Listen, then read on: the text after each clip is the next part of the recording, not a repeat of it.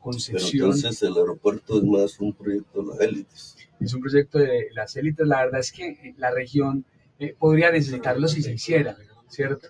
Sin embargo, siento que es... 20 años perdidos. 20 años perdidos. Plata perdida. Eh, plata perdida y que siento que no tiene como eh, Apoyo popular. apoyo popular. El audio que escuchamos reactivó el debate público sobre el aeropuerto del café, un proyecto que lleva casi 50 años de ejecución en Caldas y aún no prospera. El alcalde de Manizales, Carlos Mario Marín, le dice al presidente Gustavo Petro que ese es un proyecto de las élites, pero ¿qué hay realmente detrás de la construcción de ese aeropuerto? En Bajo Reserva hablamos con Reinerio Cuartas, que fue el director del aeropuerto de la Nubia de Manizales durante 26 años. Nos contó sobre la historia del proyecto y las que, a su juicio, son las razones por las que ese aeropuerto no se puede construir. Aquí comienza Bajo Reserva. Conduce y presenta Juan Pablo Barrientos.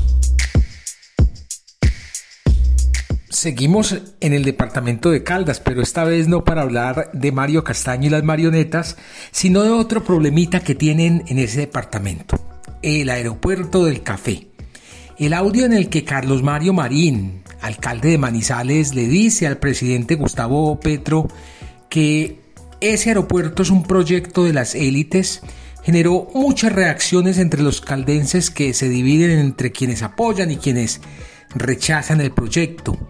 El mismo alcalde Marín parece no ponerse de acuerdo con él mismo sobre el proyecto porque durante el gobierno del expresidente Duque ya se había manifestado muy positivamente sobre el proyecto y el impacto que podría tener para el departamento de Caldas. 600 mil habitantes que deben ser integrados por un sistema integrado de transporte público y que tendrán un aeropuerto internacional, el cual disfrutar nos permitirá crecer económicamente en esta región. Por esto, señor presidente, gracias a su legado, como lo ha dicho el gobernador, los caldenses van a estar infinitamente agradecidos con su mandato, señor presidente. El proyecto de Aerocafé lleva casi 50 años en una ejecución manchada por problemas en la contratación, infraestructura y manejo de los recursos. Una radiografía de lo que es Colombia, más o menos.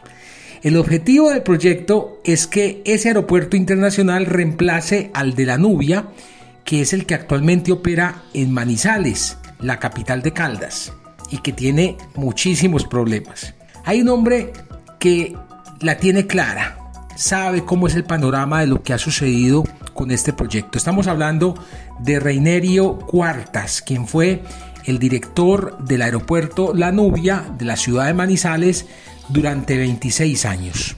Le cuento que ese proyecto de Aerocafé surgió en el año de 1978 en cabeza de Gustavo Robledo Izaza, ingeniero manizaleño, quien anteriormente había participado en la construcción del aeropuerto de Santágueda, donde enterró toneladas de hierro. Y dijo que como ese aeropuerto ya no operaba y no tenía carreteras, miró hacia Palestina y dijo, allá es donde hay que hacer el aeropuerto. Palestina es uno de los 27 municipios de Caldas, está ubicado en el centro del departamento a menos de una hora de Manizales. Es ahí donde se está construyendo o al menos donde se está proyectando construir el aeropuerto del café. De acuerdo con el señor Reinerio, el primer plan fue construir un aeropuerto para transportar pasajeros y así reemplazar la Nubia, pero el proyecto fue cambiando con los años. Luego cambiaron la idea de que no era un aeropuerto de pasajeros, sino que iba a ser un aeropuerto de carga, que porque no habían carreteras. Entonces, en el gobierno de Belisario, entonces, ¿qué iba a hacer para sacar el café? Que iban a hacer dos vuelos diarios a Miami y que sacaban todo el café. Lo cual no era rentable transportar café por vía aérea, sino por vía marítima por eso en la actualidad se continúa transportando el café desde todos los centros hacia Buenaventura. Luego cambió la idea y dijeron que allá lo que quedaba bueno era un aeropuerto de mantenimiento de aeronaves de toda América. entonces que sería un polo de desarrollo para Palestina, lo cual se hicieron investigaciones con aerolíneas de toda América y del mundo y nadie vuela a ese punto. Hasta ahora solo hemos hablado de cómo han cambiado los planes del aeropuerto de Palestina. Vamos a escuchar ahora eh, sobre los problemas para la construcción que tienen que ver con la ubicación geográfica y las condiciones del terreno. El mejor ingeniero que ha tenido este departamento de Caldas es el ingeniero que en paz descanse Fabio Jaramillo Correa, experto en ceniza volcánica. El mejor era catedrático de la Universidad Nacional y en su época, hace 40 años, dijo, el aeropuerto en Palestina no es viable. Primero, eso tiene o es un, una montaña de ceniza volcánica. Para poder hacer aeropuerto en Palestina habría que botar toda la tierra y traer tierra de Antioquia. Segundo,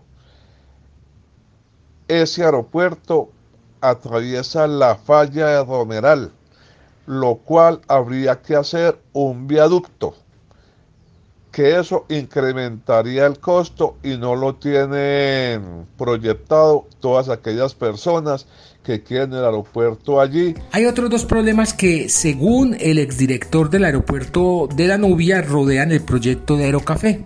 Escuchemos el primero. Y dos últimos problemas que tiene Aeropalestina. El primero es la humedad del Cauca. ¿En qué consiste la humedad del Cauca? Que todos los días eh, mientras está calentando, la humedad sube a Palestina y Palestina se nubla. Más o menos hasta las 8, 9, 9 y media de la mañana que empieza a calentar y despeja.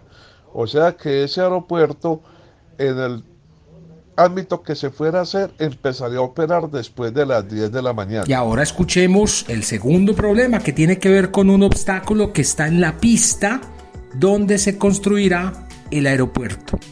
Moverlo costaría, según el señor Reinerio Cuartas, más de 50 mil millones de pesos. Y el último problema que yo le veo es que estuve en Palestina y vi que una gerencia de Inficalda, no sé cuál, no sé cuál gerencia, autorizó trasladar una línea de alto voltaje por la mitad de la pista. Para poder hacerlo tienen que retirar esa línea y hacer un viaducto. El movimiento de esto yo le pongo más de 50 mil millones de pesos. Ese dinero se sumaría a los 531 mil millones de pesos que se tienen presupuestados para la ejecución del aeropuerto que ya va para medio siglo desde su planeación y aún no despega.